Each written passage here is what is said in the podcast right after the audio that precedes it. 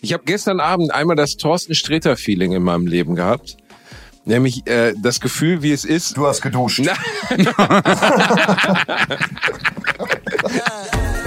Eins live.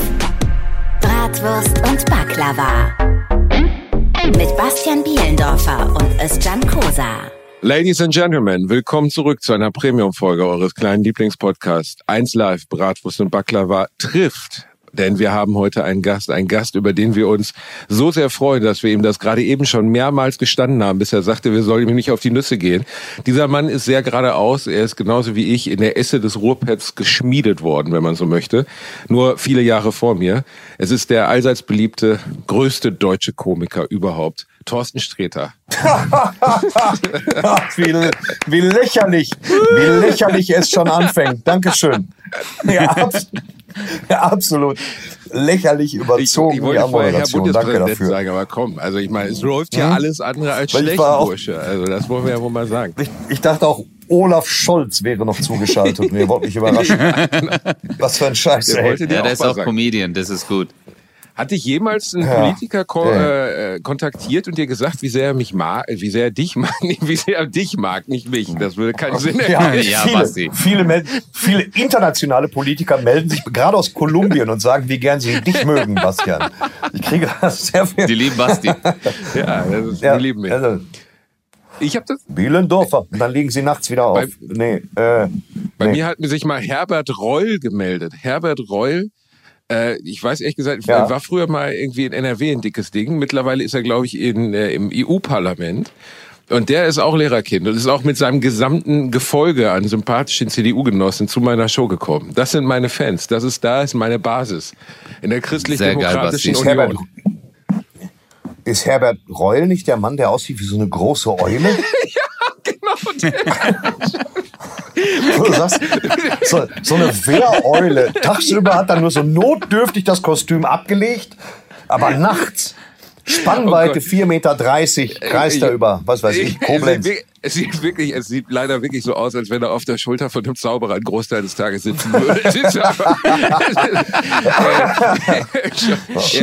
Er ist ein recht euliger Typ, aber sehr freundlich. Ja. Sehr freundlich. Er ist einer von den Eulenartigen, aber doch ein freundlicher Mann. Das hören wir doch sehr gerne. Thorsten, erreichen wir dich gerade auf Tour? Jetzt gerade nicht, jetzt gleich wieder. Also gleich wird in eine frische Hose geglitten und dann geht's nach Schwerte nur, also ums Eck. Ach, oh, Schwerte, in, in sehr die schön. Rohrmeisterei? In die Rohrmeisterei, was auch ah. klingt wie ein sehr rustikaler urologischer Betrieb, finde ich. Also ich würde ja. ihn so nennen.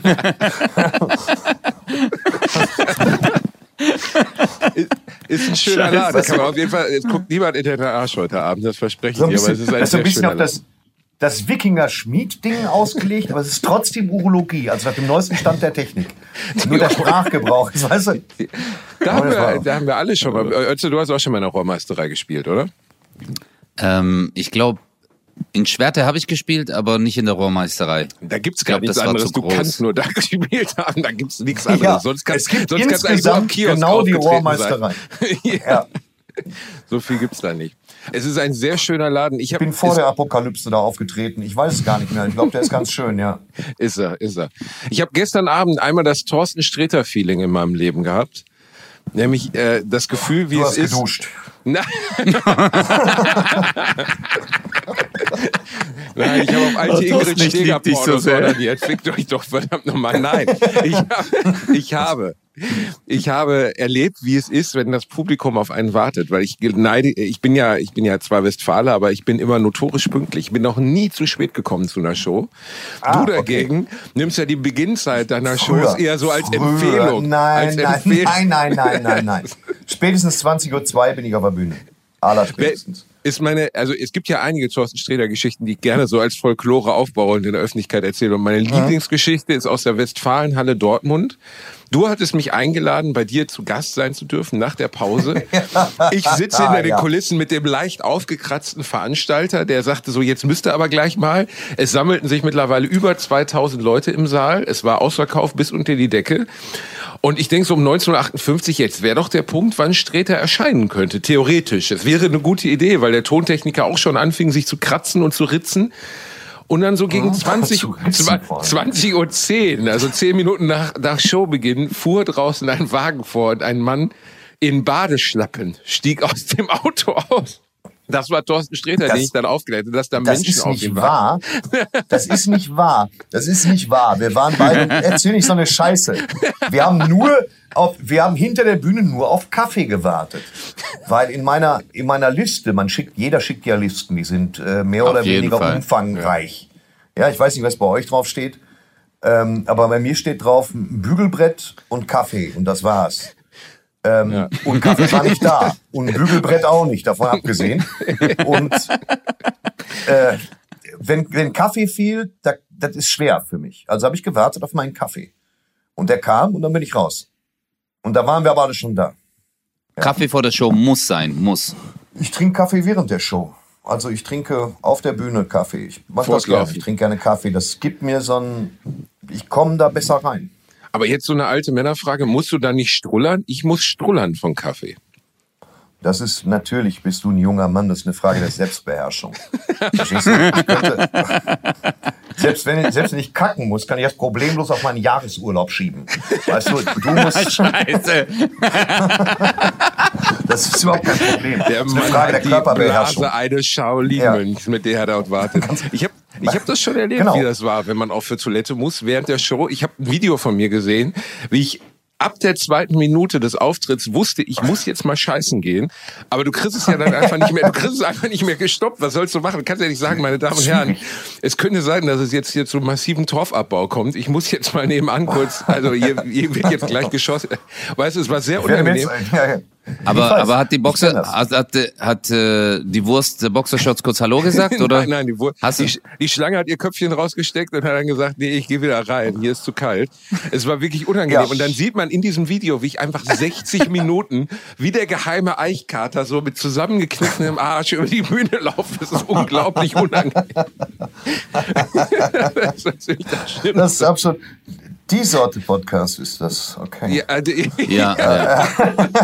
Du siehst, du siehst schon, das Niveau ist sehr hoch, Thorsten, bei uns so. Ich mache das seit drei Jahren durch Das mit ist Basti. ja ein Also absolutes ich, Premium-Produkt. Ich, hallo, ich durfte bei dir schon im Podcast. Wir haben dich ja gar nicht vorgestellt, weil äh, this guest needs no introduction, aber du hast ja unter anderem auch einen Podcast, den wir hier empfehlen wollten, Streter Bender Streberg. Ja. Und äh, wo ihr über Filme spricht. Zu dritt. Ja, Gary. Streberg, Hennes, Ja. Hennes Bender und du. Und da durfte ich ja auch schon mal zu Gast sein. Du musst dir überlegen, während Hennes, während wir das jetzt machen, hat äh, ähm, Hennes gleich ein Meet and Greet mit Jeff Goldblum, Ach, leck mich weil doch. ich auftreten muss, wegen, wegen in Köln ist Jurassic World, die Premiere vom dritten Teil. Oh, nein. ja, wirklich? sicher. Da kommen Ja. sie noch mal alle zusammen. Sam Neill ist auch da, ne? Sam Neill kommt nicht nach Deutschland, aber es ist da die Jessica Chastain, hat gerade den Oscar gewonnen und äh, die Regie ist da und es ist halt Jeff Goldblum da. Aber Dr. Alan Grant kommt im Film vor, so meinte ich das. Er, er taucht auf. Das ist in der Tat wahr. Das ist in der Tat wahr. Sie haben alle ihn auf schon Poster gedruckt. nicht. Ja. Du hast ihn noch nicht gesehen. Ja, ich habe noch nicht. Ich habe nichts gesehen in letzter Zeit. Ich hatte nur, ich war nur auf Tour. Ich habe nichts gesehen. Ups, jetzt muss ich aufstoßen. Nichts gesehen. Ich habe es nur geschafft, Better Call Saul zu gucken, so weit wie wir jetzt sind. Boah, das ist die beste Serie. Ich liebe diese Serie. Es ist auf jeden Fall die beste Anwaltsserie. Wenn du die guckst und dann guckst du parallel The Lincoln Lawyer auf Amazon. Äh, Lincoln Lawyer mag ich auch wahnsinnig gerne. Also ich mag die Bücher. Das kenne ich nicht. Ja, das ist, ist Und jetzt neu. Liebling Kreuzberg mit Manfred Krug, auch ganz Ja, großes Kino. ich, ich sage nur. Götterspeise, Schwobbel, wobbel. Aber ich merke schon, also wie gesagt, äh, Better Call Saul, ja. Seid ihr schon durch jetzt? Die neue Staffel ist heraus. Ich bin nur bis zur vierten Ja. bisher gekommen. Ich bin War, jetzt, glaube ich, jetzt die. ich bin ja sechsten, Ach so, dann darf. ach so, was meinst du? Ich bin ja sechsten Staffel, Folge drei, glaube ich. Und äh, mach Boah. schon langsam, weil ich habe keine Lust, zum Schluss noch mal eine Woche zu warten. Null Ja, Bock ich habe jetzt, äh, also ich glaube, es ist jetzt das Sommerfinale, haben die jetzt, kam jetzt raus, mega. Ich Das sag Som- dir einfach nur eins, es ist großartig. Es ist, Das äh, Sommerfinale ja, ich glaube, die machen Andrea jetzt eine Kiel. Pause. Wirklich? Nee, ich glaube, die machen jetzt äh, eine Pause. Ja. Genau, und dann kommt die nächste Folge, glaube ich, erst in ein paar Wochen. Bist du sicher, dass das, dass das nicht einfach zu Ende ist? Wie viele Folgen sind raus? Äh, Ötze wartet einfach weiter. Die Serie ist zu Ende, aber er wartet, bis sie endlich Nein, nein, nein, nein. fortgesetzt Äh, Vor allen Dingen alle Also ich tot glaub- in der letzten Folge und dann, nee, das ist jetzt so eine Sommerpause.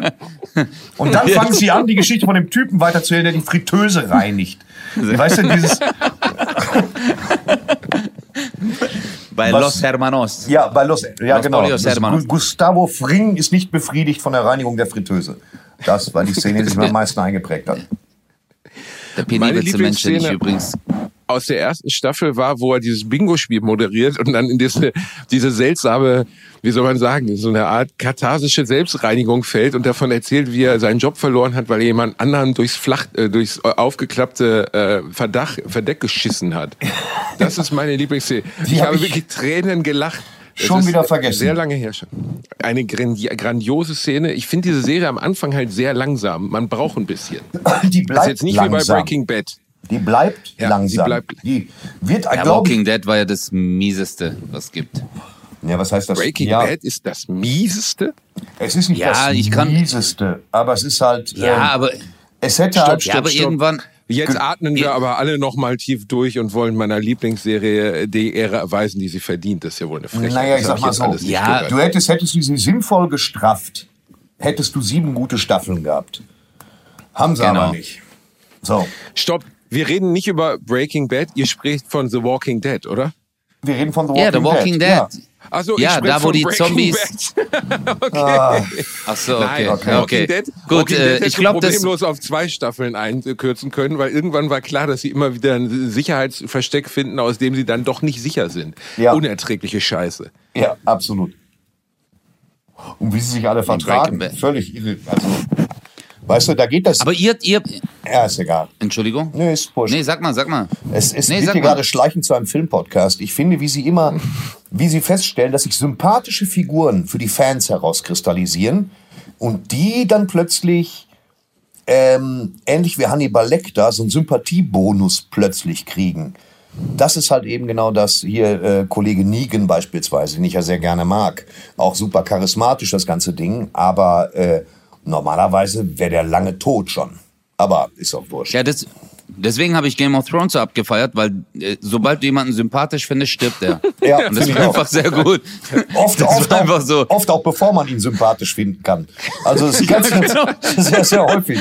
Wenn da einfach mal, Ich hab, bei der ersten Folge habe ich mir gedacht, okay, das ist jetzt der Hauptdarsteller und auf einmal tot. Ich so, hä, was? ja, Dann ja, kam der nächste, der pop, Kopf ab. Ja. Aber interessant war ja auch immer so, irgendwann bist du so abgestumpft. Du so, ja gut, der hat's verdient zu sterben. Ja, ja, Kopf abpacken ist jetzt gut, okay. Ja, eigentlich, eigentlich ist es so komplett in Ordnung, dass man jemanden umbringt. So denkst du, nach diesem Game of Thrones war ich so ganz kurz, äh, emotion, äh, meine Empathie ist so einfach komplett gekillt worden, weil ich das so durchgesuchtet habe. Ich habe die Aber Serie, ehrlich gesagt, als einziger in meinem gesamten Bekanntenkreis nie zu Ende gesehen. Ich habe nach der ersten Staffel aufgehört, weil ich damit nichts anfangen konnte und weil es mich komplett nicht abgeholt hat.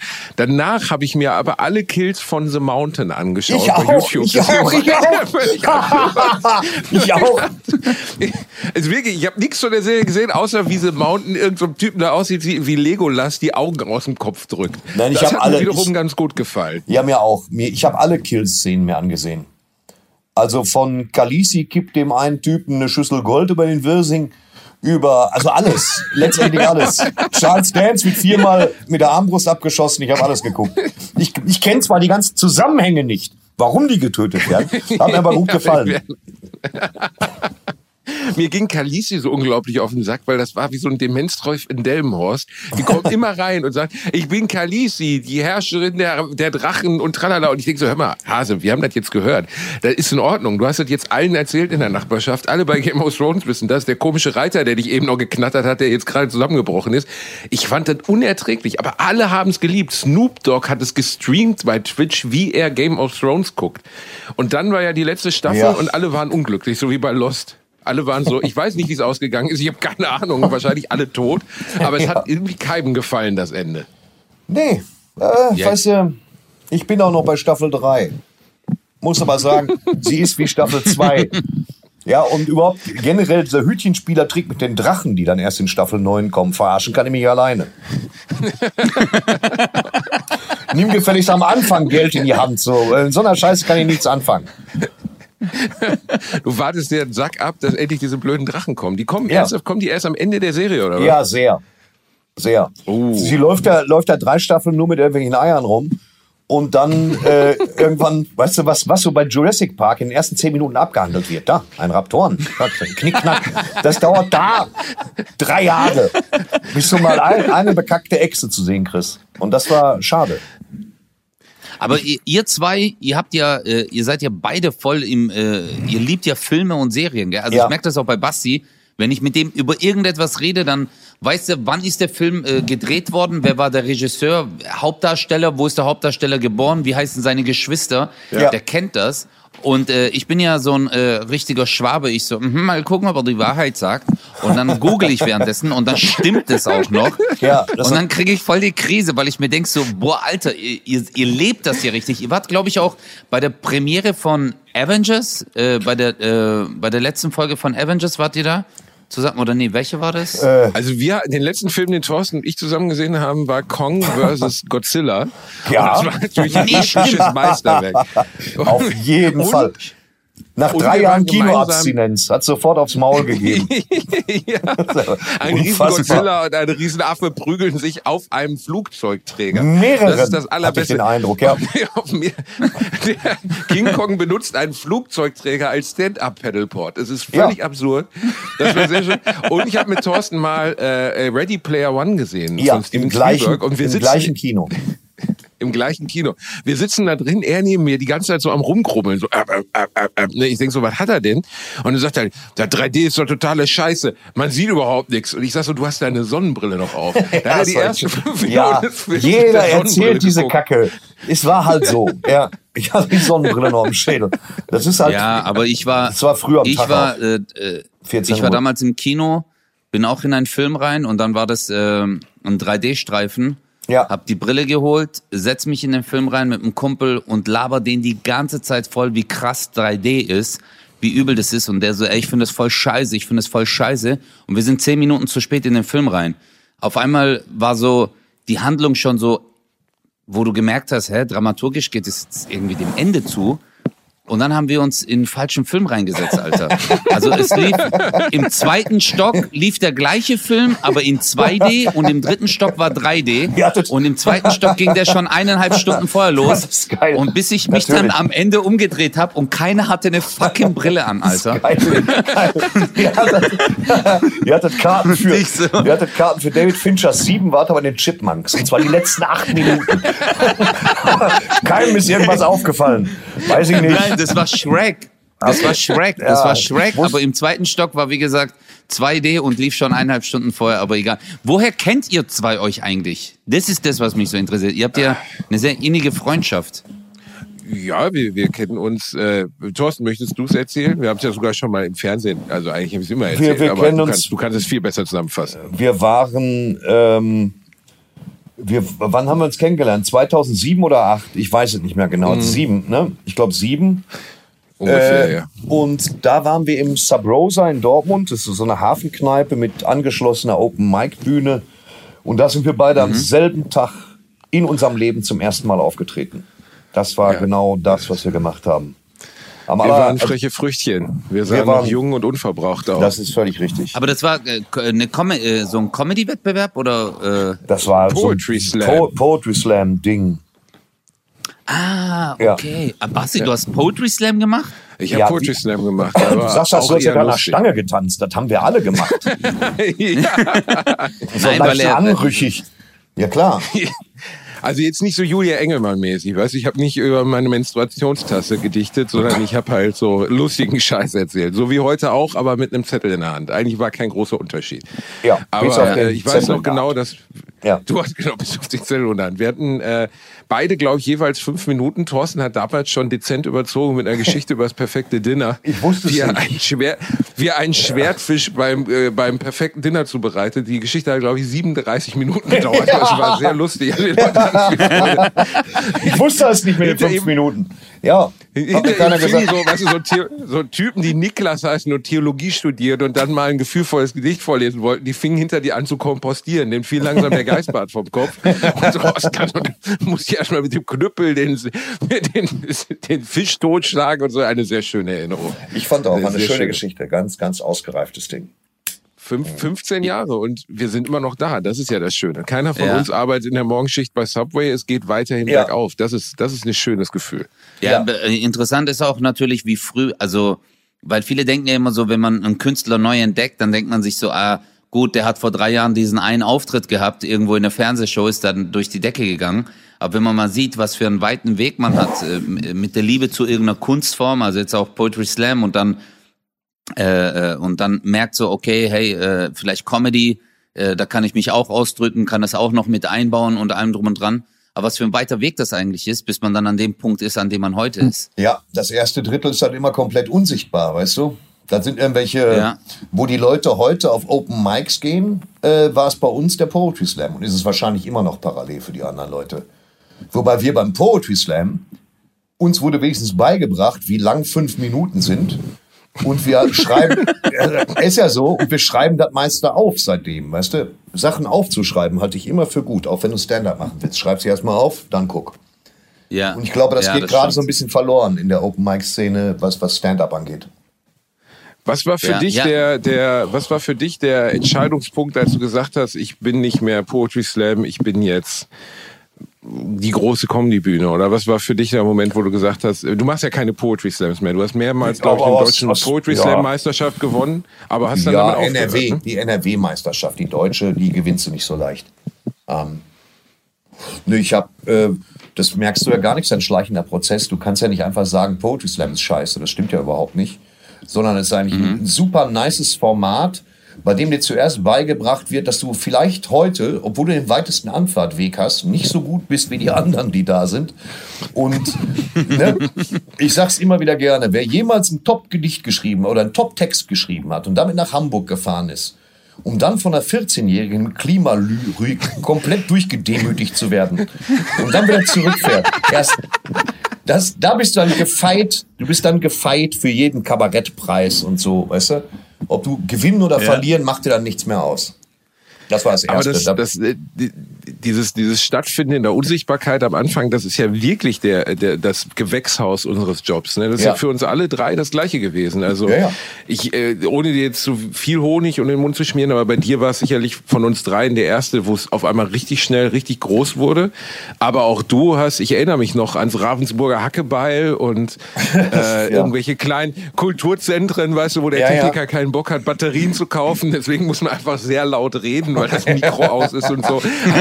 All diese ganze Scheiße, die haben wir ja alle erlebt. So, das ist ja, Ja, klar. Und Ja. man denkt dann immer, ich, äh, weil Özil das gerade sagte, auch bei einem Kristall, der damals explodiert ist über den TV-Totalauftritt. Ich weiß noch genau, wie der einen Monat vorher, ich kannte ihn damals schon davor und äh, hatte irgendwie auf Instagram oder Facebook, ich glaube, es war noch Facebook gesehen, wie er eine ausverkaufte Show von sich gepostet hat, in so einer Sporthalle irgendwo bei, was weiß ich, am Arsch der Heide, Freiburg oder so, mit 40 Klappstühlen. Und das war, Ja. da war er stolz zu dem Zeitpunkt. 40 Leute in Freiburg in dieser Sporthalle so. Und ein paar Wochen später waren es auf einmal 10.000. Aber auch der, genauso wie ein Felix und viele andere, die jetzt Riesenhallen füllen, haben genau da angefangen. Es gibt niemanden, der mit dem ersten Ja. Auftritt irgendwie direkt die Arena spielt. Nein, und das ist auch, glaube ich, ganz sinnvoll so. Das ist nicht der gesunde Weg. Und du musst dir auch den Gedanken abgewöhnen, dass du für immer die Lanxess Arena bespielst oder so. Da kann man mal hin, aber ich sehe es auch an mir selber. Ich hatte mal 7000 Zuschauer und heute Abend habe ich halt 800. Mehr gehen in die Rohrmeisterei nicht rein und damit ist auch gut. Weißt du, alles, was wir wollen, ist in einem vollen Haus spielen. Ob das 200 Plätze hat oder Absolut. 5000 ist mir ehrlich gesagt verhältnismäßig egal, solange du nicht elend viele Reihen frei hast, was dann immer so, da schäme ich mich dann immer so ein bisschen, ohne was dafür zu Genau, das ist so. es. Aber ich glaube, ich glaube, Thorsten, das ist auch äh, das, was du gerade gesagt hast. Es ist, ähm, dass es voll ist. Also ich Ja. habe mal in Krefeld gespielt, das war eine 400er Halle, glaube ich. Und ähm, es waren nur 130 Tickets verkauft. Ja. Und dann hat der Veranstalter mich angerufen an dem Tag Und hat er gemeint so, hey du, wir haben hier äh, nebendran ist noch so ein ganz kleiner Saal, wo so 130 Leute reingequetscht reinpassen. Ja. Sollen wir rübergehen? Und ich so, auf jeden Fall. Ja. Auf jeden Fall. Und dann war halt eine Bombenstimmung, weil die Leute waren halt so eng aneinander, jeder, alle genau. haben gelacht, es war eine super Atmo und darum geht's eigentlich auch. Das ist das, was äh, viele nicht verstehen. Klar ist es mega, in einer riesen Halle zu spielen. Ja. Hat auch so seinen äh, Vorteil, man freut sich, ist schön. Aber diese, äh, diese Atmo, das einfach voll ist, Wumms in der Hütte ist und äh, darauf freut man sich am meisten. Und dann wird's halt auch ein geiler Abend. Ja, die Frage ist halt immer, eine besonders große Halle ist vor allen Dingen gut fürs Ego, für, für das, so für den eigenen Marktwert und finanziell natürlich meistens ganz schön, wenn man nicht gerade mit sieben Klar. LKWs anreist. Und, äh, aber letztendlich, solange wir das, ich meine, du hast doch gesehen, wie es ist, wenn wir zwei Jahre nichts machen können, was das für eine Kacke war. So, und wie wichtig, da, wie wichtig das Ego doch eigentlich ist, dass man doch so schlecht im Griff hat. Und äh, deswegen, ne, wir alle steigen auf und wir alle steigen wieder ab. Und du weißt gar nicht, Ja. ob du jetzt schon auf dem Höhepunkt deiner Karriere bist oder ob da noch was kommt. Die große Philosophie ist eigentlich äh, nicht zu versuchen, besonders hoch zu kommen, sondern seinen Abstieg zu verlangsamen. So langsam, Geil. dass der im besten Falle Das ist ein guter mit, Satz. mit deinem Todestag aufeinander fällt. Das wäre schon schön so. So, und dann wollte ich euch noch ganz kurz was sagen. ja, das wäre dann perfekt. Wir sehen uns in der zweiten Hälfte. Okay, Nein, aber du hast recht, den Abstieg zu verlangsamen oder zu einer Art Plateau zu machen. Es gibt ja wirklich nur ganz wenige Künstler, die es geschafft haben, über Jahrzehnte einen Status zu erhalten. Und es gibt äh, die, die normal, der normale Verlauf einer Karriere ist fast immer eine Glockenkurve. Ne? Also Ja, es geht ja. langsam hoch. Auf einmal, also wenn es gut läuft, ne, es gibt auch genug, wo es einfach für ewig so ein kleiner Hügel bleibt, aber ne, eine Glockenkurve. Es geht auf einmal hoch, dann hast du deinen Höhepunkt und von da an geht's irgendwie immer so fünf Schritte zurück, bis du dann irgendwann wieder ähm, vor 100 Leuten stehst. Und äh, Ja. ich glaube, dass Ego da wirklich viel eine Rolle mitspielt. Da hast du komplett recht. Ja. Ähm, und dass man relativ früh mit sich ausmachen muss, was ist denn wirklich wichtig so. Also zum Beispiel hat Finn Kliman, ob man den jetzt mag oder nicht, gestern ein Video äh, released, wo er über diesen ganzen Massenskandal und diese ganze Scheiße, die da gelaufen ist, was sagt. So. Ja. Und der Satz, der mir hängen geblieben ist, was er sagte, war, ähm, ich habe wahnsinnig Scheiße gebaut, aber ich wollte halt auch gemocht werden.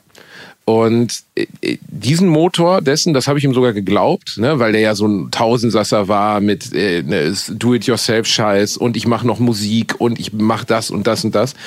Die, dieser Antrieb des Gemochtwerdens von den Leuten, der ist, glaube ich, wirklich ganz, ganz groß bei jeder Art von, von Kunst. Und bei unserer Ja. Kunst, die so unmittelbar ist, wo man zu den Leuten spricht, eben nicht singt, weißt du, keine Ahnung, die Ja. Gallagher-Brüder, die sehen das Publikum gar nicht mehr durch die Sonnenbrille so. Ja. Aber bei unserer Kunst, wo du die Menschen einfach siehst, dieses gemocht werden, ist fast wertvoller als jeder Euro, den du verdienst. Das ist das, wonach Aber, du dich eigentlich sehnst.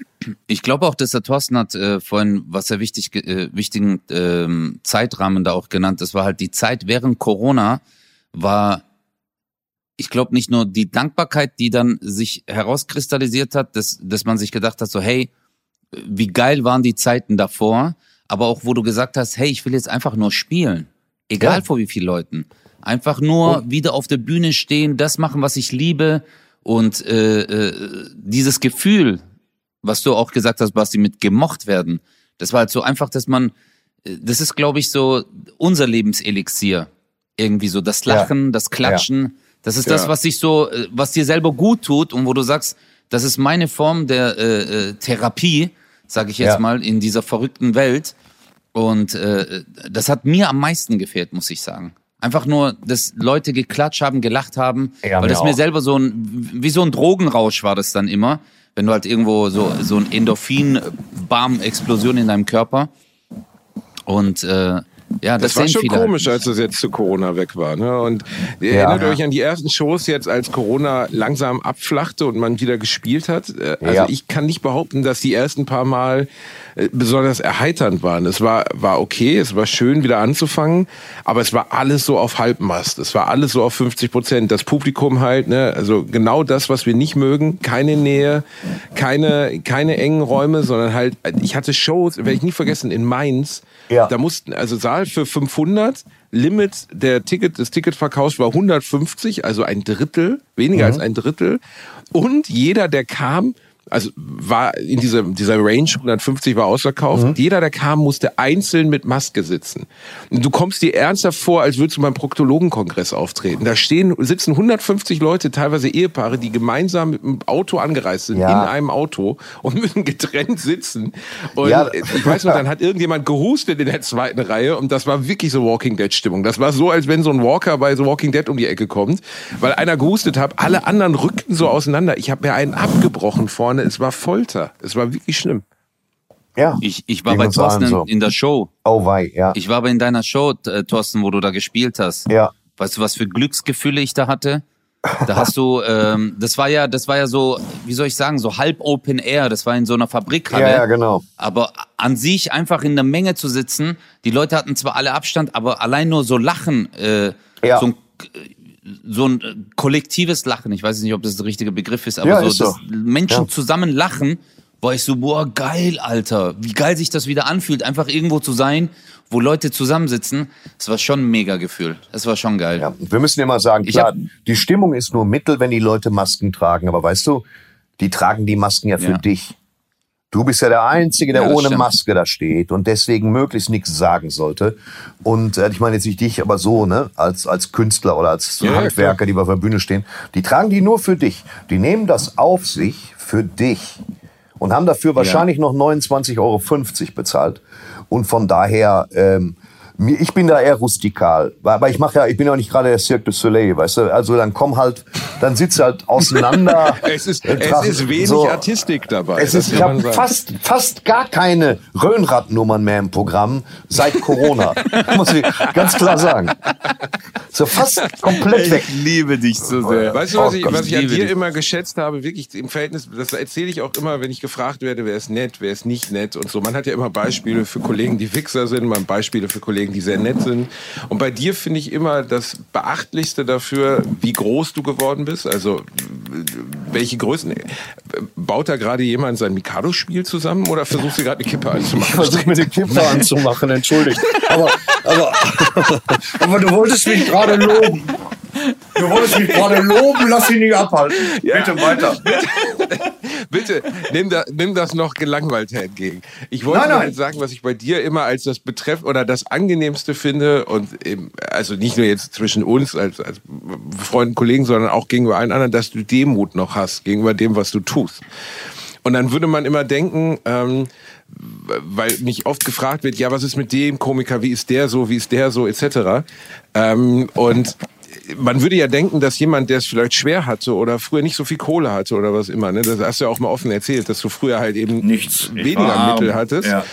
Genau, so, äh, dass man, dass man dann erst recht dankbarer oder menschlicher bleibt. Und das ist ja, wie man aus der Erfahrung weiß, von anderen Kollegen definitiv nicht der Fall. Das ist keine Ja, direkte äh, ich- Korrelation zueinander. Ich muss, äh, sorry, wenn wir jetzt schon beim Loben sind, darf ich auch mal, ich äh, ganz kurz, Thorsten. Übertreib's nicht, okay? Bitte übertreib Wenn das wir, nicht. nein, aber ich lieb, nein, ich lieb diese Story von Thorsten, weil ähm, äh, ich würde, äh, du bist eher so ein, äh, wenn, wenn meine Einschätzung ist so, du willst, äh, dass es allen irgendwie gut geht. Also wenn du für etwas begeistert bist, wenn du etwas liebst, dann willst du das teilen. Ja, Und ich habe äh. Thorsten ja, Im, im, im Vereinsheim in Schwabing kennengelernt und äh, bei München und da waren wir bei einer äh, TV-Aufzeichnung zusammen und einfach so, hey, wer bist du, wer bist du? Dann haben wir uns kennengelernt und äh, ich habe mich da schon totgelacht. Aber dann wollte mir Thorsten unbedingt, der hat gemeint, hey, da drüben gibt's einen Burger, der ist der Hammer. Ja. Und ich so, echt jetzt? Der so, ja, das ist ein Wahnsinnsburger. Und ich so, hey, geil, dann lass nachher mal essen gehen. Und dann äh, sind wir nach äh, in der Pause, wo, wo alle ins Restaurant sind, sind wir rüber. Und dann äh, hat er gesagt, hey, das ist der beste Burger, der ist richtig geil. Und dann habe ich gesehen, dass da äh, rechts hatten die noch Bacon auf der Platte. Ja, ja, Und dann habe ich ich zu ihm gesagt, ich so, hey, ich so, hey, sorry, ähm, ich kann das nicht essen, weil die haben da auch Schwein drauf gemacht. Der so, was? Warte kurz. Wie? Der so, okay, warte, wir finden eine Lösung. Du musst diesen Burger essen. Ich so, nein. Der so, dann hat er dem Typen gesagt so, hey, könnt ihr das irgendwie putzen? Der so, äh, nein, aber das wird dann nicht. Der so, okay, habt ihr eine Pfanne? Und der so, nee, wir haben keine Pfanne. Und dann sagt der Thorsten zu mir, wir gehen jetzt eine Pfanne kaufen. Ja, aber Du musst Was? diesen Burger essen. was soll man denn machen dann? Verstehst du? Es, hätte aber auch Pfannen um ich die fand Ecke das so gegeben. geil einfach. Ja. Ich So, weiß, aber- ich weiß. Dann habe ich auch gesagt, nein, Mann, hey, ist alles cool. So, doch, du musst. Das fand ich, hey, das ist einfach so, so ein Moment in meinem Leben, wo ich mir gedacht habe, was für ein geiler Typ ist das. Ja, danke. So, echt Das- mega. Dass ich so ein geiler Typ bin, stimmt auch alles nicht, aber danke für die Komplimente. Nachdem wir jetzt hier beide einen runtergeholt haben, was glaubst du, woran diese Demut liegt und der Unterschied zu Kollegen, die das vielleicht nicht so haben? Ich Ich, empfinde- habe eine, eine Theorie, die mir mal von jemand erzählt wurde, die ich glaube, dass sie wahr ist, aber erst Welche? das, was du dazu meinst. Äh, nee, äh, meine, Theor meine Theorie ist, dass ich gar nicht so demütig bin. Ähm, weil Demut ist ja immer was, da kannst du dich auch drin suhlen. Ich kenne kaum jemanden, der von sich behauptet, demütig zu sein. Ich kenne auch kaum Leute, die von sich behaupten, bescheiden zu sein. Weißt du, andere Leute behaupten das von dir. Ich selber fühle mich normal. Also total. Äh, Nicht, nicht übertrieben demütig. Ähm, und, und deswegen kann ich das, man kann das kaum, man, äh, ne, also, man kann es an wenig festmachen. So demütig heißt nur, also du siehst ja, wie demütig du bist, wenn du mal eine Tour im Autokino gemacht hast. So,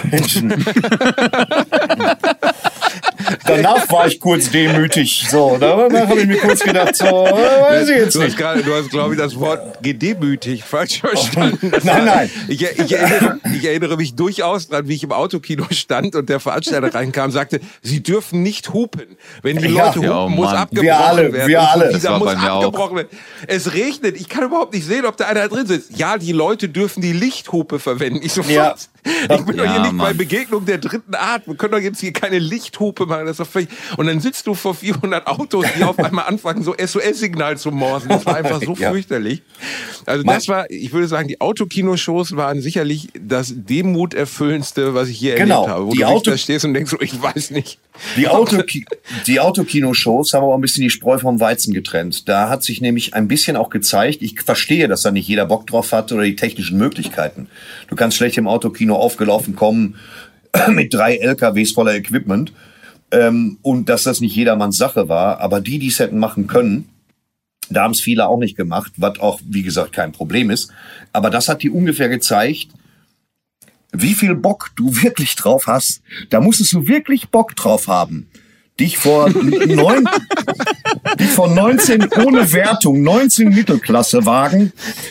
Äh, weißt du, und bei mir war das noch so, bei mir waren 35 Grad, 16 Uhr, die Sonne knallte hier frontal ins Fressbrett. Alle Scheiben, die, die Scheiben waren hoch bei 35 Grad wegen virologischer Belastung. Die, die alle Scheiben Boah, waren von innen, shit. von innen beschlagen, als würden die darin bumsen. Und dann hast du ja nicht mal, dann hast du ja nicht mal einen Saalton. Du bist ins Auto gestreamt. Das war so richtig unangenehm. Und ich habe da ein paar, Oh, ja. aber diese legendär beschissenen Auftritte, die du nur für dich selber machst. Letztendlich machst du ja nur für, erstmal nur für dich. Das muss ja die Haltung sein. Ähm, und gucken, ob Ja. da im Auto was ankommt. Ich hatte da auch so ein paar Gigs, wo ich mir immer noch nicht sicher bin, ob die vielleicht gar nicht die richtige Frequenz eingestellt hatten. Und deswegen äh, WDR 4 hörten und sich dachten, was will der fette Pantomime? So, ich hatte unheimlich viele Gigs dieser Qualität. Aber es hat trotzdem war man wenigstens im Training, weil du vergisst ja jeden Tag mehr, als dir Neues einfällt. Ist ja so. Und Ja, äh, ja, das ähm, stimmt. dafür waren diese Autokinos gut. Aber so die Demut ist immer, weiß nicht. Also ähm, ich habe festgestellt, dass ich nicht so viel Geld brauche, wie ich dachte. Und ich habe festgestellt, dass ich unheimlich viele Sachen nicht brauche. Die meisten Sachen braucht man einfach nicht. Und Ja. äh, ähm, ich möchte auch nur auftreten gehen. Also das klingt zynisch, aber mir reicht das, zwei Stunden am Tag zu arbeiten auch. Ähm, ich möchte, was, so, äh, schwierig, schwierig. Aber die Anreise, die Anreise. Die an, die scheiß Anreise, ja. Die scheiß Anreise. Die Anreise ist es immer. Da kannst du echt froh sein, dass du nicht, dass du nicht mit einem Nightline, da ist man so, so Einzelunternehmen, ne? Man, man ist man selbst und dann fährt man zum Auftritt mit seinem iPad in der Tasche oder ein paar Notizen und äh, andere Leute haben eine riesen Show, liefern die größte Show der Welt, was auch fantastisch ist, haben aber in Corona überhaupt keine Möglichkeit gehabt, sich irgendwie zu entfalten. Und dafür einen riesen Ehrlich Kosten Brothers, in, Co Die- in Corona-Bedingungen ehrlich Brothers. Ich habe nie Wir verstanden. können leider heute nur, nur Fingertricks zeigen. Es ist ärgerlich für euch. Habt ihr, habt ihr jemals, ja, habt ihr jemals verstanden, warum erstmal heißt das Close-Up-Magie und zum anderen frage ich mich ernsthaft, wie man darauf kommt, sich als zwei Brüderpaar, das gewerbsmäßig andere bescheißt, sich die Ehrlich Brothers zu nennen. Ich bin, Ich, ich kann dir nur sagen, dass mein Freund Reinhard ja, aber stimmt doch. ich, also ich sag, ich sag mal so, ich, ich will ja, ich will ja von den Ehrlich Brothers nicht verklagt worden, aber mein Freund Reinhard, mit dem ich Alliteration am Arsch mache, dessen Frau hat mal Karten für die Ehrlich Brothers gewonnen. Und dann sind sie Ja. da hingegangen. Reini, Reini war kurz davor, sich Heroin zu spritzen, um den Abend durchstehen zu können. Und dann sitzt er da und er dachte, okay, ich muss jetzt halt diesen beiden Jungs mit der Kakado-Frisur dabei zugucken, wie sie komische Feuertricks machen. Aber es ist ja viel schlimmer. Die erste halbe Stunde wurde gesungen. Da sitzt der eine am Flügel und denkt so, hör mal, wo ist Yoko Ono? Was ist das hier? Was machen die Ehrlich da? Und dann, singt, dann, fängt er an zu singen, Mama, du bist die Einzige für mich. Und der andere stimmt ein. Denkt so, hör mal, ich bin aus Versehen in Ross Anthony das Musical reingelaufen. Das ist Naja, vielleicht- schief gegangen. Shit. Vielleicht nehmen Sie ein bisschen Zeit von der Uhr, falls du verstehst. Also vielleicht versuchen Sie es ein bisschen in die Länge zu Ja, ziehen. aber- Man muss aber dazu sagen, Viele dass Menschen alle, lieben das. Ah, ich- 10.000 Leute gehen dahin, ne? Das darf man nicht Alle- vergessen. Ja, aber. Digga, das ist, das ist halt auch immer, Zauberei ist immer so, ich weiß nicht, also so Zaubershows, es gibt einen türkischen Comedian, äh, den ich sehr abfeiere, der heißt Cem Yilmaz, der hat gemeint, er war mal bei einer Zaubershow und die Typen, die vor ihm saßen, der Typ ist so durch die Halle geflogen, der Zauberer, und der, der vor ihm saß, hat gemeint so, ja, da sind bestimmt Drahtseile. Und dann hat, hat er so von hinten gesagt so, ja, natürlich sind da Drahtseile, sonst hätte das Prophetentum ausgesprochen, Alter. Weißt, wenn, der, wenn da einer, wenn da einer rumfliegen kann, weißt du. Das ist so, äh, ich, es sind übrigens keine Drahtseile mehr. Es sind Polymer-Gummiseile japanischen Fabrikats, die schon in den 90ern das 20-fache deines Körpergewichts halten konnten. So dünn sind mittlerweile, dass nur eine Frage ist des Hintergrunds, damit die verschwinden. Das kann man farblich abstimmen. So hat's Copperfield gemacht. Sensationell. Ich fand bei Copperfield den besten Trick, den er je gebracht hat, war die Freiheitsstatue verschwinden zu lassen. Ja. Jahre später habe ich mal diesen Maskier, den Mann mit der Maske gesehen, der das aufgelöst hat. Und die ganze Story war, das muss man sich ja vorstellen. Ich habe als zehnjähriger Basti vorm Fernseher gesessen. Ich war kurz davor auszurasten. Die Freiheitsstatue ist weg. Was macht die USA jetzt um die Freiheitsstatue? Wenn David Copperfield die weggezaubert hat, dann wissen doch die Leute gar nicht mehr, wenn sie da im Hafen ankommen, ob sie überhaupt in New York sind. Und die ganze Story war, er war auf einer Dresine und in dem Moment, wo die Freiheitsstatue ver verhüllt wird, fährt der einfach die ganze Kamera plus sich selbst drei Meter nach links. Und das Nein, war's. Sie waren, war einer. Sie waren auf einer Ponton-Plattform. Das heißt, die gesamte Plattform mit allen gekauften Zuschauern drehte sich um ein Viertel. Das war alles. Verfickte Also Scheiße, alles Thorsten. Kannst du mal aufhören, hier immer meine Storys kaputt zu oh, machen? danke, Ja, tut mir sehr leid, genau. Ich liebe dich. Es ist so. Das ist genau wie der chinesischen Mauer. Das ist halt alles extrem eingeweihte Leute. Also er arbeitet sehr, sehr viel mit eingeweihten Leuten. Das weiß ich daher, weil mein Bruder zwei, zweimal äh, Karten hatte für Copperfield. Einmal in Frankfurt, einmal in der Dortmunder Westfalenhalle in den 90ern. Beides mal hingegangen ist. Und er nahm beides mal die gleiche Dame als zufällig aus dem Publikum gewählt. Solche Ah, Dinge ja, aber passieren. vielleicht war die in beiden Shows und die fand er, fand er einfach nett. Vielleicht war das Zufall. Ja, genau. Ich glaube auch, dass ich glaube auch, dass speziell mein Bruder und diese fremde Dame zweimal zwei Karten hatten. Was die Frage für meinen Bruder nicht ausgewählt hat, wenn er doch, weißt du? Ist halt ein smarter Bursch, der Copperfield. Irgendein Techniker, mit dem ich gearbeitet habe, hat mir mal erzählt, ich weiß gar nicht, vielleicht müssen wir das im Nachhinein rausschneiden, weil sonst die Ehrlich Brothers mich verklagen. Aber es gibt ja diese Szene, wo sie an der anderen Seite der Arena auf einmal auftauchen, so Ja. innerhalb weniger Sekunden. Ja. Und ich, ich kann jetzt schon mal für die, die an Zauberei glauben, einfach jetzt mal eine Minute den Podcast ausmachen, weil die Wirklichkeit ist, einer von den beiden Jungs läuft nach hinten, setzt sich auf ein Klappfahrrad und fährt einmal um die Arena rum. Und das Problem ist, einer der Techniker hat gedacht, was soll denn das beschissene Klappfahrrad da? Das baue ich aber mal weg. Und dann musste er in irgendeiner Arena in Berlin oder so halt die 300 Meter rennen und kam auf der anderen Seite viel zu spät. Viel zu spät. Völlig fertig mit den Nerven, kurz am Verrecken kam er da an und kroch aus diesem Loch raus, aus dem er erscheinen sollte. Das kann Scheiße, richtig passieren. so Aber man, Laktat ist aus den Ohren gespritzt, Alter. Oh Trotzdem- Gott, der Arme. Trotzdem musst du sagen, dass die Ehrlich Brothers vieles richtig machen. Zum einen machen die sehr schöne Absolut. Illusionen für Groß und Klein und zum anderen haben sie das Prinzip der Ablenkung einfach schon dadurch verstanden. Also ich persönlich konzentriere mich kaum auf irgendwelche Übergänge bei den Tricks, weil ich die ganze Zeit auf diese bosnische 80er Jahre Zuhälterkleidung achten muss. Das ist wie, wie, wie maximal, die mich von jedem Trick ablenken.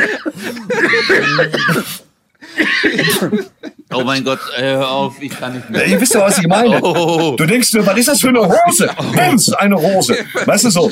Das ist schon stark, wie sie es machen. Oh, scheiße. Ja, das ist wirklich, Oh, ja, ist, und das äh, kombiniert mit diesen flotten Frisuren. Aber die Leute lieben das. Das muss man ja auch sagen. Die Leute Ja. lieben das. Das sind nette Jungs. Da gehe ich Ja. fest von aus. Die sind gut Ja, klar. drauf.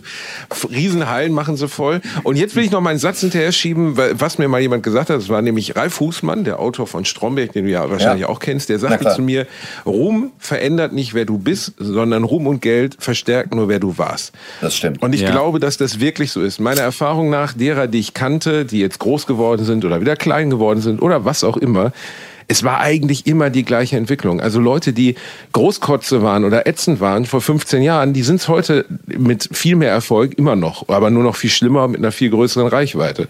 Und du warst halt damals im, im, im Sub Rosa schon ein wahnsinnig liebenswerter Schluffi, der mit der Kaffeetasse da rumlief. So, ich meine, Ja, das, das hast du halt einfach durchgezogen. Ja, ich kann Merkst auch du- nichts anderes als das. Also, Aber und selbst das, Das da, reicht se- aus. Und habt ihr wenigstens einmal die Woche auch Selbstzweifel, wie ich? Ja. Ja, ne? Einmal, die, Oh mein einmal die. Woche denke ich, es fliegt endlich alles auf, dass, Ja. sie, dass sie merken, dass ich gar nicht witzig bin. Komplette Rotze. Und das ist, das, ja. Also, ich, ich habe immer wieder diesen Traum, weil ich das noch nie erlebt habe. Ich habe noch nie, wir können gleich, bevor wir uns alle irgendwie wieder in unser Privatleben verziehen, noch kurz die schlimmsten Shows unseres Lebens aufzählen. Oh ja, gerne. Aber diese wirklich aller, aller schlimmste Show, weil, weil, wo tausend Leute eine Stunde lang nicht mal ein Gesicht verziehen, habe ich nie erlebt. Und vor diesem Abend, an dem Abend, an dem dann einer nach vorne kommt und mich so wortlos ohrfeigt und sagt, sie sind unwürdig, Ja. vor dem träume ich immer wieder und ich habe immer wieder Angst, dass irgendwann den Leuten auffällt, dass ich scheiße bin. Ich, Ja, ich auch. Das ist meine größte Angst. Ich habe immer Ja, wieder das Schiss, Ding dass ist auch- die, ja, ich habe immer wieder Schiss, Entschuldige, Entschuldigung. ganz kurz. Ich habe immer wieder Schiss, dass die Leute mich aus dem Fernsehen kennen als wahnsinnig niveauvollen Wortakrobaten. Ihr habt die Anführungsstriche mitgehört. Und dann erzähle ich auf der Bühne nur Schwachsinn. Was, was ich moment, was ist so, wo man sagt, ja, weiß ich jetzt nicht, hatte ich mir mehr von versprochen. So, das ist, Oh, das ist schlimm. Ja, das, ja, das ist ja. schlimmer. Da hatte ich. Ich meine, du hast letztens den Gag gemacht, äh, wenn ich jemals einen chinesischen Schnellimbiss aufmache, dann nenne ich den, wenn, Wenn ich ich jetzt- Wantan. wenn ich jetzt Wantan, das ist, das ist fantastisch. Und, und meine Frau neben mir lacht sich ist tot über diesen Kackgag. Aber er war einfach, weißt du, wenn Es- du ihn bringst, ist er einfach noch Ich besser. eine Menge Das ist kein wirklich, Kackgag, der ist sensationell. wirklich ist miese sensationell. Gags, miese Gags dabei. Also wirklich ein Aber ich habe, äh, ultra beschissene. Ja, erzähl. wisst ihr das, was ich, nee, äh, bei mir ist zum Beispiel auch so, ähm, klar, man hat scheiß Auftritte, das hat jeder von uns, aber äh, diese, Der gesamte Podcast besteht daraus, dass der eine versucht, eine Kippe anzumachen und der andere ständig asthmatisch ruft. richtig kaputte. Was ist das hier? Sollen wir den Podcast umnennen in Lungenembolie und Landesprobleme?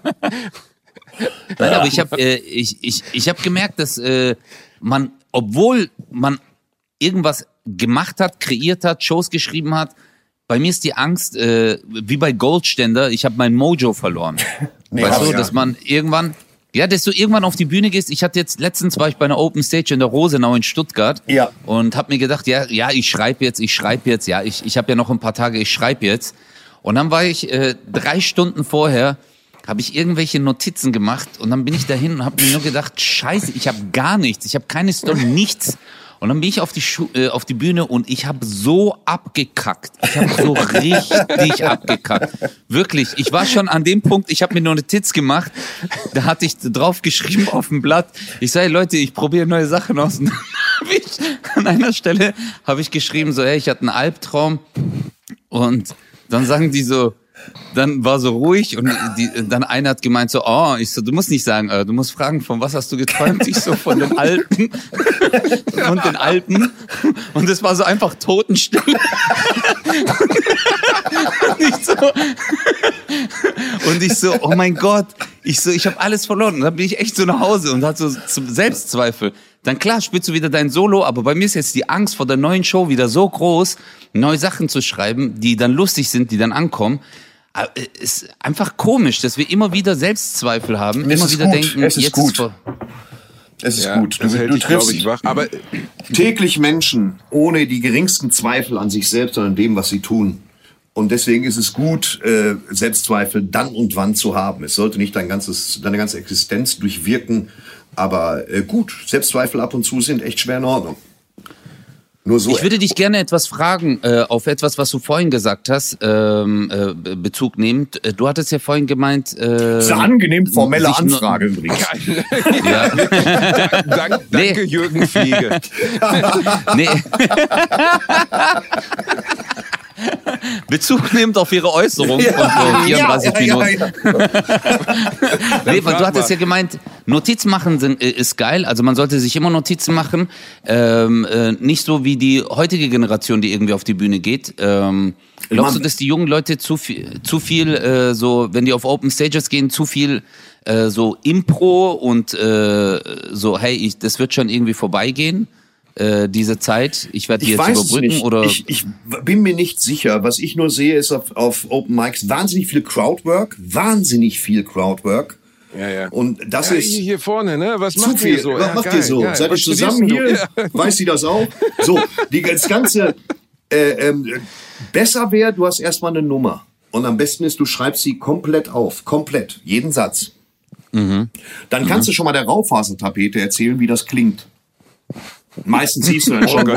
was Was, wa- was aber wirklich schlimm ist, das habe ich damals vor TV Total gemacht, das weiß ich noch. Das waren einige meiner ersten Stand-ups und ich stehe in meinem Wohnzimmer mit dem mit der Bürste meiner Frau und rede mit der Raufasertapete. Ja. Und ich sag mal so, mit, die, die Rückmeldung der Raufasertapete war besser als die vom Publikum bei TV Total. Ja, das, war das ist aber normal. Das ist so gut. Für die, für die Comedy-Anfänger da draußen, es geht übrigens auch jede andere Tapete. Ich finde, wir müssen da ein bisschen. wir sollten ich hatte auch einer meiner Entschuldigung, wir sollten Zugriff. Hallo?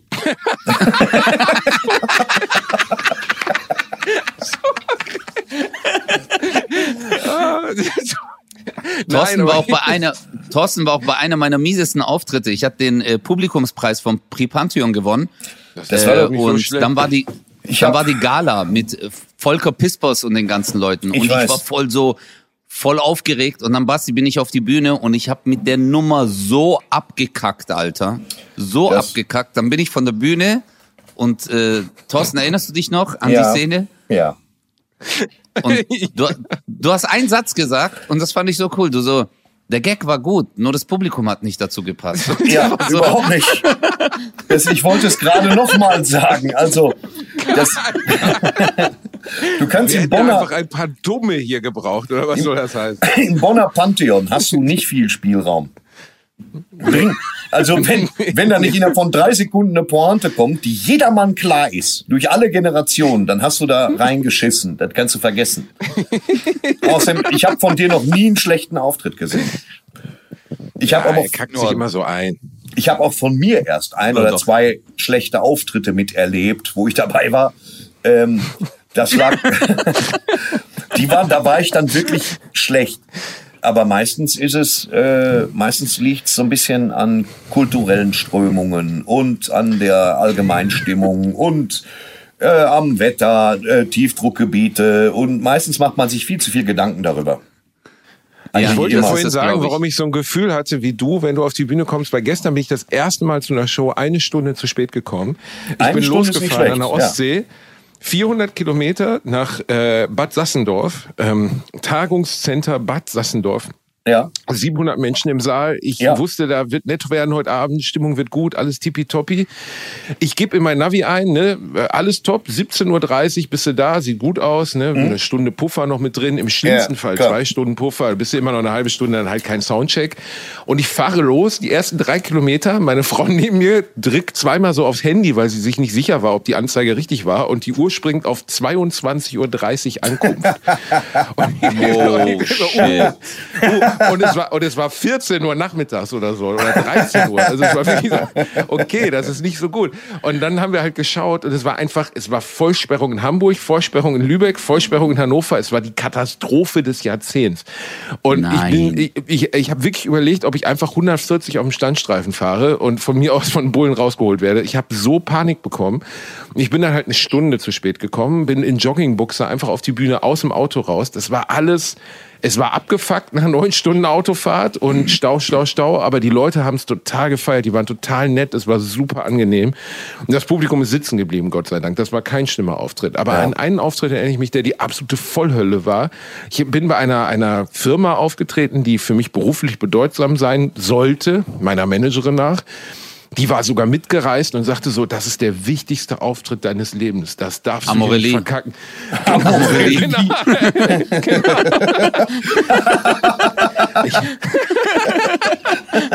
Ich wollte es euch nicht sagen, aber ich bin das neue Gesicht für Premium-Kondome, fickt euch. Jedenfalls, ich, ne, aber sie, allein schon das zu sagen, ich habe zu ihr gesagt, hör mal zu, was, was erzählst du mir denn hier? Wie soll ich denn hier entspannt auf die Bühne gehen? Ja, ich will dir ja keinen Druck machen, aber heute musst du abliefern. Ich denk so, ja, okay, ich habe das jetzt verstanden. Und dann so tausend Leute im Saal, vorne der wichtige Chef dieser Firma, der mir wirklich auch äh, theoretisch sehr helfen konnte. Und ich komme raus, ich hatte wirklich, ich war voll im Power und ich sag guten Abend und höre nur wie durch die komplette Halle guten Abend, guten Abend, guten Abend, guten Abend. Diese Anlage war so abgefuckt gepedelt, dass man jedes Wort von mir wie im Kölner Dom fünfmal gehört hat. Und ich, und ich dachte, spreche ich einfach langsamer, dann passiert das nicht. Was dazu führte, dass ich teilweise mit dem Gag, ange also mit, mit dem Ende des Gags in den Gag-Anfang reinredete, weil sich beides in der Mitte des Raums traf. Und es, es, es klang wirklich wie die jungen Tenöre, aber halt leider nicht freiwillig. Und Aber das war, da- da- das war dein Fehler, Basti. Du hättest ab dem Moment, wo du Echo gehört hättest, umswitchen müssen und sagen, Iye, Yesudami. ye." Ja, wieder. Das Material war nicht Monty wichtig. Ja. Das Material war nicht wichtig. Und ich bin wirklich, es waren 45 Minuten, von denen die erste Minute schon so schlimm war, dass ich gedacht habe, wenn ich jetzt einfach einen Herzinfarkt habe und hier tot in den Kompost falle, ist alles gut. Ich hoffe, ich sterbe jetzt einfach. Und dann folgten noch 44 weitere Minuten, wo die Leute dann langsam anfingen zu essen, sich zu unterhalten, der Chef sich Ja. abwendete, es wurde weg und ich stand da vorne. Ne? Und meine Managerin saß mit so einem Prosecco an einem Tisch, an so einem einzelnen Stehtisch oder äh, also auf so einem Barhocker Ja. und guckte mich wirklich nur so an, so fassungslos im Sinne von, ja gut, dann machen wir halt was anderes als Comedy. Es war einfach so schrecklich, das werde ich nie vergessen. Es war einfach so fürchterlich. Da, da das aber unter, offensichtlich unter Firmengala lief, kannst du es gepflegt sofort wieder vergessen. Weil es kein Ja, Auftritt war es- in dem Sinne. Ja, Es war Also- kein Fernsehauftritt, das stimmt. Was war das Schlimmste bei dir, Thorsten? Äh, bei mir war es oft Ton. Also tatsächlich war es, wie gesagt, diese die übliche, zu lang, schon zu oft erzählte Sache da in Kiel in der Arena mit diesen 7000 Leuten, wo der Da hattest du Ton, Tonprobleme. da hatte ich Tonprobleme, weil die Tonfirma einfach nicht alles, was gebucht wurde, auch gehängt hat. Und das, was sie hängte, falsch. Es war richtig beschissen. falsch rum. Ja. Aber Wo du das sollen die Monitorboxen gut hin? gehört. Also es war schon äh, äh, ekelhaft. Aber ging dann 7000 irgendwann. Leute, die, die keinen Spaß hatten, oder? Von den 7000 Aufgrund technischer Leuten sind ein paar hundert gegangen, weil ich eine Stunde brauchte, um den Ton einigermaßen in den Griff zu kriegen. Und ähm, dann habe ich gespielt bis halb zwölf und dann war es okay. So, aber es war halt Aber- ein, das war halt der, Alb, das war halt der, aus dem deine Albträume geschnitzt sind. Die Sorte Auftritt. Wo ich dich richtig, richtig abgefeiert habe, Thorsten, war auch LOL. Da war, ey, das war auch richtig, richtig krass. Da hab Ey. ich mich kaputt gelacht. Ich habe mich auch, also im Nachgang habe ich mich überhaupt nicht kaputt gelacht, weil man sich natürlich fragt, was ist meine Funktion in dieser Sendung? Du hättest ja genauso gut jemand aus Styropor nehmen können, einfach. Statt mir. Verstehst du? Ich, ich bewege mich ab und zu von links nach rechts, habe plötzlich eine Glatze auf ähm, und, und habe da versucht, keine Angriffsfläche nirgendwo hinzugucken. Ich weiß auch nicht, was mich geritten hat, dieser, dieser Ehrgeiz. Ich war total gelähmt. Ich konnte selber kaum noch was machen. Verstehst du? Es war einfach nur, als hätte so ein, so ein Wachkoma-Patienten dahingesetzt. Und sollten die Ich hab's nicht gesehen. Also du bist einfach komplett phlegmatisch da durch die Gegend getöffelt, oder was? Ja, Es ja. war so lustig, Es dich war, so zu beobachten. Es, Das es war, war, so lustig, geil. lustig vor allen Dingen durch Teddy. Also Teddy Tecklerbahn ist natürlich auch ein absolut krankes Hirn im positiven Sinne. Das, Absolut. das war das Schlimmste, was dir unterkommen kann. Von Minute eins an dieser Teddy-Bullshit. Schon deswegen ist die erste Staffel hochgradig sehenswert. Weil uns haben sie gesagt, absolut. bereitet mal dreimal fünf Minuten Material vor. Was sie Teddy gesagt haben, weiß ich nicht. oder Teddy hat es nicht gehört. Also, weil Teddy, Teddy war die Kreissäge der guten Laune. Unfassbar. Wo du hingefasst hast, immer war ein Finger ab. Alle, alle 30 Sekunden. Was die, schon was sie schon rausgeschnitten haben aus Last One Live, dass jeder mal zu Teddy ging im Prinzip und sagte, Teddy, pass auf, du bist ein super Typ, aber halt jetzt die Fresse. So, weißt du, weil Teddy, Teddy hat einfach nicht aufgehört. Er hat einfach nicht aufgehört. Ich habe ihn angebettelt, einfach mal das Maul zu halten für zehn Minuten. Nichts Wie anzufassen. lange sich läuft denn eigentlich so eine Aufzeichnung da? Also wie lange sitzt man da zusammen und muss sich beherrschen? doppelt so lange, also sechs Stunden genau. Also es ist wirklich Oh. unge un ungefaked, Wow. wird es in einem Rutsch durchge durch aufgezeichnet. Und das ist dann schon. Äh, Aber sogar ein Grinsen ist schon so ciao, gell? Also das ist ja auch, also du darfst wirklich keine Miene nee, verziehen. Grin, was Grinsen in ist schon Richtung Feierabend. geht. Ja, ja, genau. Grinsen ist schon Feierabend. Da geht's nicht um Geräusche, da geht's um den. Gesichtsausdruck. Und das, da habe ich mich sehr, sehr verkrampft. Das würde mir, also ich glaube, der, wenn ich noch mal in der Staffel dabei bin, würde ich es vielleicht die erste Stunde knapp schaffen, weil das hat, das schleift in dir was ab, was du nie wieder so hinkriegst. Das heißt, du hast alle Selbstbeherrschung bei solchen Sachen einmal aufgebraucht in sechs Stunden. Das schaffe ich nie mehr. Ich lache jetzt schon über jeden Scheiß.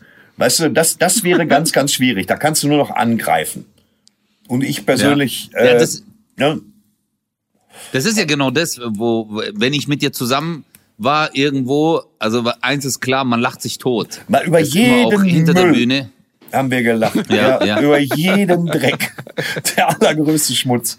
Das war immer, äh, das war immer gut. Und das, diese Sendung, das tut einem nicht gut, aber es ist mega spannend.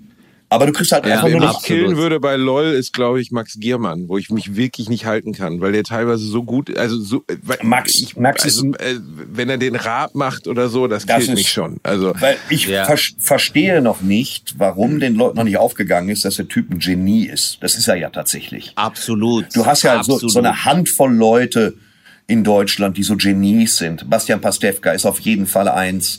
Dann halte ich, äh, ähm, ich halte Kalkofe auch für eins, muss ich sagen.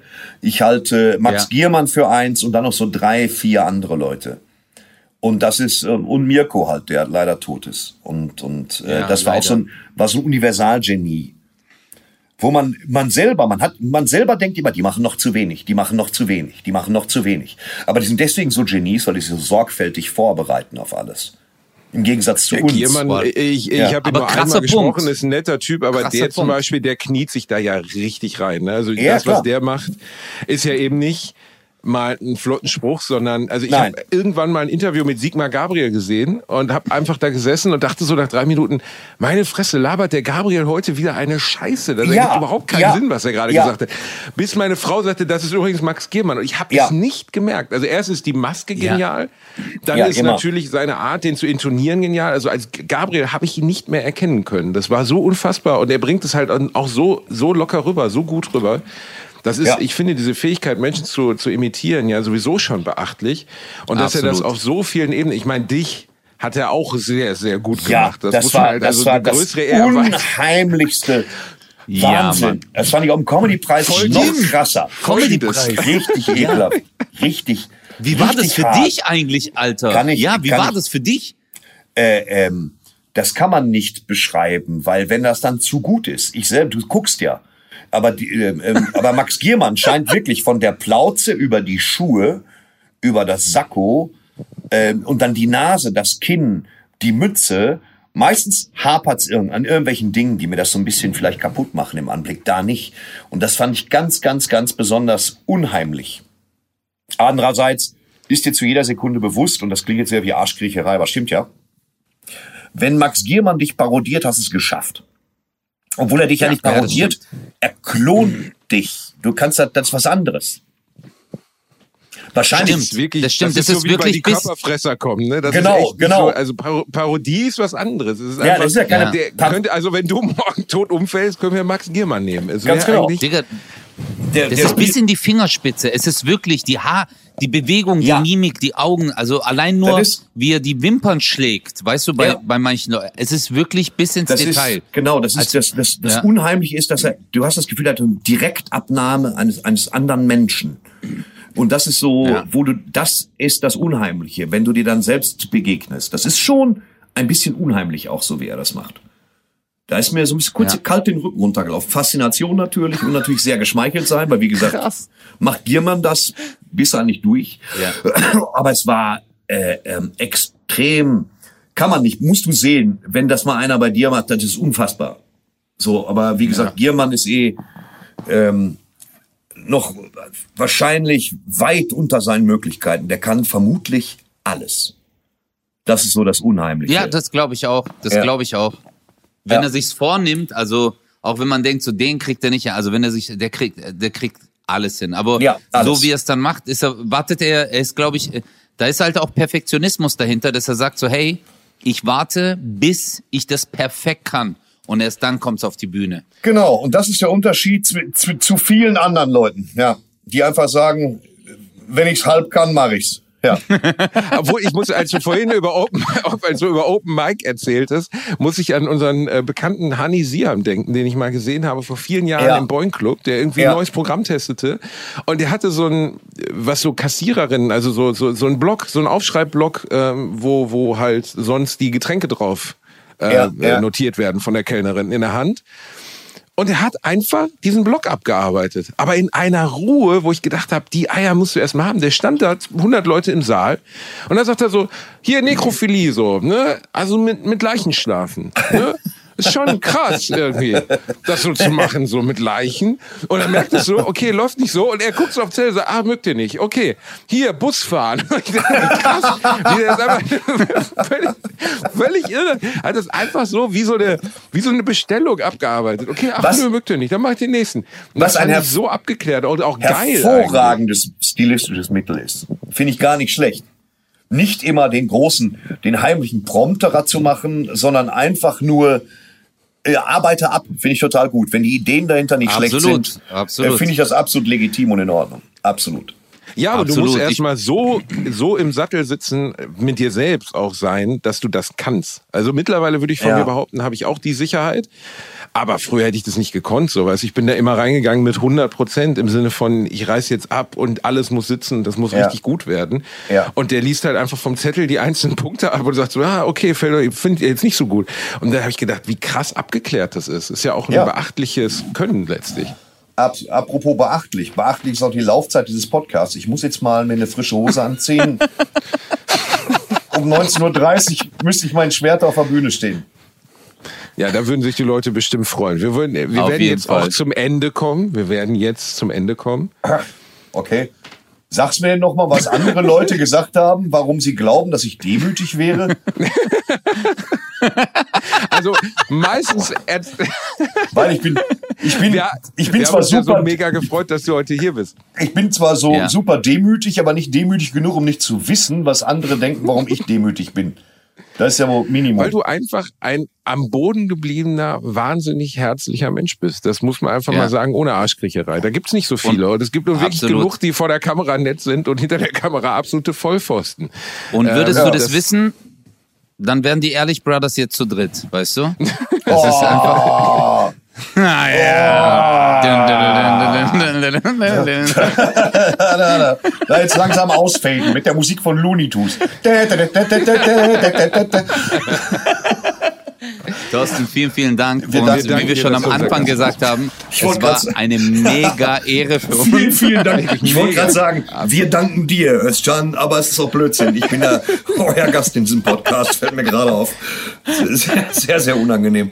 Ähm, nee, ich danke euch. Ach, Kerli Nebenhöhlen, du. So, äh, ja, weiß ich. das war, meldet euch nächste Woche wieder, wenn es wieder heißt.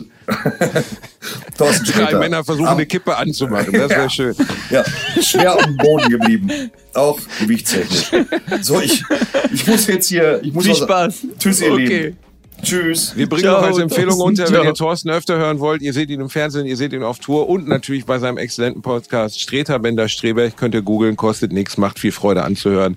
Thorsten, vielen Dank, dass du unser Gast warst. Das zu googeln kostet Yeah. nichts. Das stimmt allerdings. Äh, nein, der Podcast Und kostet zu nichts. hören auch. Ja, auch nicht. Wohl Siehste? auch nicht. So, ich kann nicht Wohl auflegen. Thorsten Sträter. Das müsst ihr machen. Ich danke euch. Ich habe euch lieb, ihr Hasen. Wir sehen uns bald wieder. Bye, bye. Bye, bye. Bye. Bye, bye. Ciao, ciao. Bratwurst und Baklava. Mit Bastian Bielendorfer und Özcan Kosa. Nur in 1 Live.